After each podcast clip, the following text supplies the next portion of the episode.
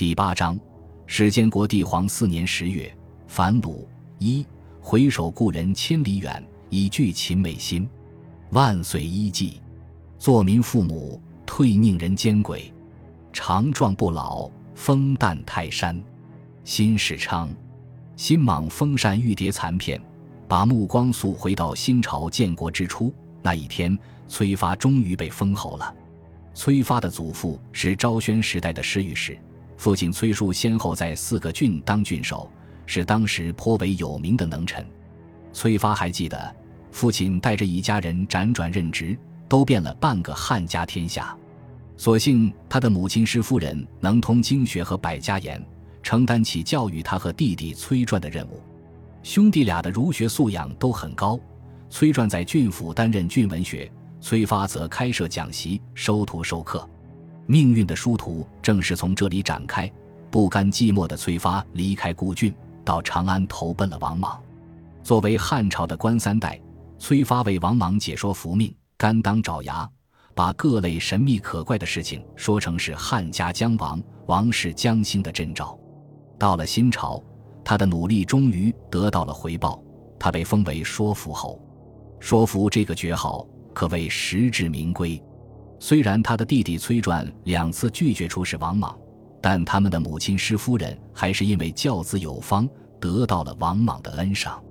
皇帝亲自赐尊号义成夫人，赐金印紫绶，这是相当于三公的待遇。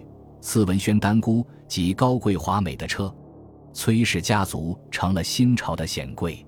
崔发把福命作为博取高官厚禄的天梯，的确是抄了近路。国师刘歆此时正忙于为新朝改制，不知是否留意到皇帝越来越宠爱崔发。毕竟刘歆精研沉思的是大经大法，本质上是借王莽来弘扬儒家；而崔发擅长的是解说福命，意图用图谶来维护皇帝。二者品质截然不同。孔子曾说：“人能弘道，非道弘人。”至于一向厌恶福命和谶纬的桓谭，也渐渐觉察出王莽即位后对福命的笃信愈演愈烈。他于是日渐沉默，亦不寻求飞黄腾达，往来于刘歆和杨雄之间，谈经论义，记录时局，倒也不失为一种生活态度。史建国元年，有可能是出于崔发的建议，王莽逐渐建立起一套以福命为核心，直接听命于自己。执行特殊使命的新队伍，虽然史无明文，但种种迹象表明，这支新的队伍是存在的。其关键词就是“武威”二字。新朝刚建国，在改征朔易服色的同时，将使节所持的毛幡，也就是旗子，颜色统一定为土德的黄色，署名统一为新时武威节，意思是已成皇天上帝威命也。威命就是与五行、五德。五帝相配的神圣意志，所以叫做武威。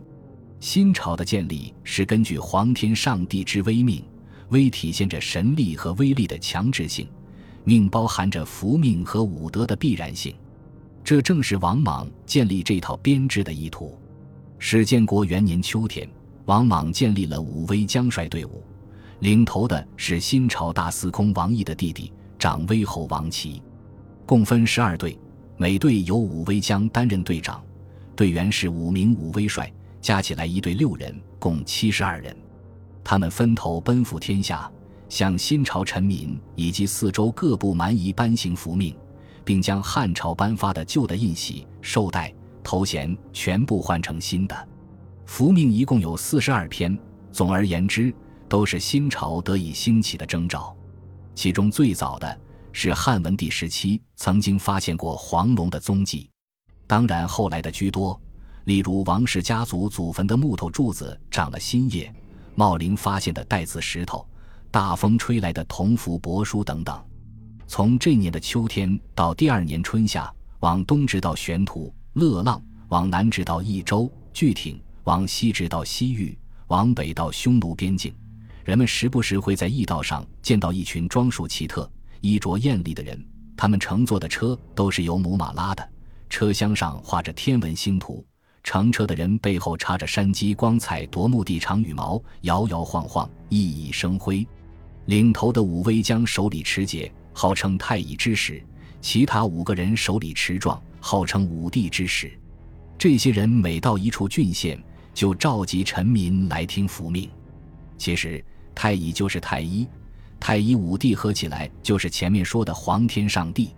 他们来宣读讲解新朝的服命，就是在传达皇天上帝的威命。因此，颁福命这个动作非常重要。福命是上天允许王莽称帝的证明，是同意新朝建立的批复。所以，皇帝必须让天下四夷都知道。武威将帅们的装束也必须彰显神性。这种做法在后世逐渐被视同儿戏，并不常见，但在一些小说里颇能见到。比如《水浒传》里，宋江之所以有资格替天行道，其合法性来源于九天玄女送给他的三卷天书；而在《隋唐演义》里，程咬金即使当瓦岗寨的山大王，也得靠天书。多年以后，大清的雍正皇帝听说民间认为他得位不正的时候，也是向天下颁行《大义觉迷录》，令各地学子背诵学习。宣讲他的即位既合乎法统，又合乎正义。说到底，无论是汉、新这样的古老皇朝，还是明、清这样的禁古帝国，合法性问题都是不可怠慢的关键事宜。在武威的队伍里，武威将帅主要履行传播福命的职责，有点类似宣传队或理论干部。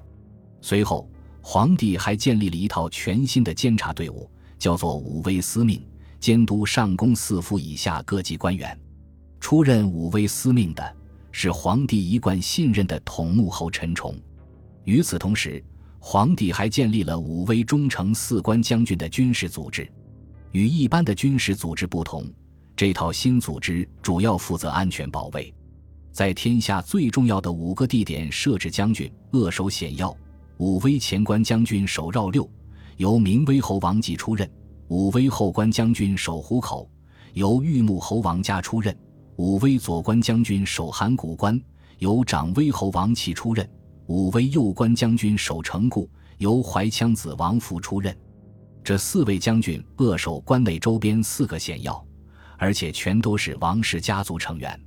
最重要的武威中丞将军负责京师的警卫治安，守卫京师的十二个城门由崔发担任。这不仅源于王莽的信任，还因为武威忠诚将军的职能与福命相关，终得继承，天下说服。由此，一支直接听命于皇帝，担负着宣传、理论、监督、安保等政治安全工作职能的特殊队伍被逐渐组建起来。正如“威命”二字所预示，这支队伍以福命为核心，福命就是新朝的立国之基、合法之源。是皇帝的灵魂，维护福命就是维护皇帝。杨雄一入新朝，改任中散大夫，也向皇帝献上一篇颂扬福命，也就是赞美王莽的锦绣文章。这篇名叫《聚秦美心》的文章，究竟是杨雄心甘情愿献写，还是以文豪的身份被授意所作，亦或是他对自己的处境有所不安，刻意撰文自保？后世已经无从知晓。但这篇文章在未央宫王禄堂里被高声诵读的时候，没有人质疑文章本身的价值和逻辑。剧秦就是阐述秦政的反动，美心就是赞美新朝的正义。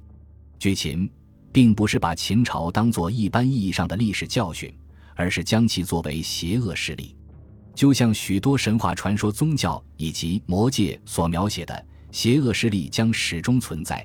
并时刻准备卷土重来，但永远不能战胜光明与正义。可是有个问题，汉朝呢？杨雄并没有贬损汉朝，甚至还赞美汉朝能够废除秦政里最为苛酷的部分，扶持儒家复兴。但是汉朝并不能彻底荡涤秦政，也不能全面建立儒家王制。因此，汉朝将近两百年的历史只有过渡意义。被杨雄一笔带过，就是说，新朝建立的前提并非汉朝，而是对秦政的拨乱反正。秦朝二世而亡，汉朝灾异频发，最终上天降下福命，由新朝代替。那些福命在杨雄的笔下呈现出奇异的风格，华丽、雍容、精致、但又神奇、诡异、隐晦，音韵铿锵，字字珠玑，以至于五百年后的刘勰也称赞说：“诡言顿辞，故兼包神怪；然古彻靡密，辞贯圆通。”平时，杨雄被人们半开玩笑地称为孔子，因为他模仿《论语》做法言，模仿《周易》做太玄。对此，有的人推崇，比如桓谭，但更多的人觉得他哪有资格与圣人同列。但在巨秦美心被诵读的这一刻，朝臣们却仿佛真的听见孔子和圣王的对话。巨秦美心的最后，杨雄提出一个呼之欲出的建议：既然受命，那就该封禅泰山了。皇帝对这个建议欣然接受，宣布等改制差不多的时候就东巡封禅。杨雄虽然并不热衷政治，但在这一刻，他终究把自己摆在了司马相如之于汉武帝的位置上。本集播放完毕，感谢您的收听，喜欢请订阅加关注，主页有更多精彩内容。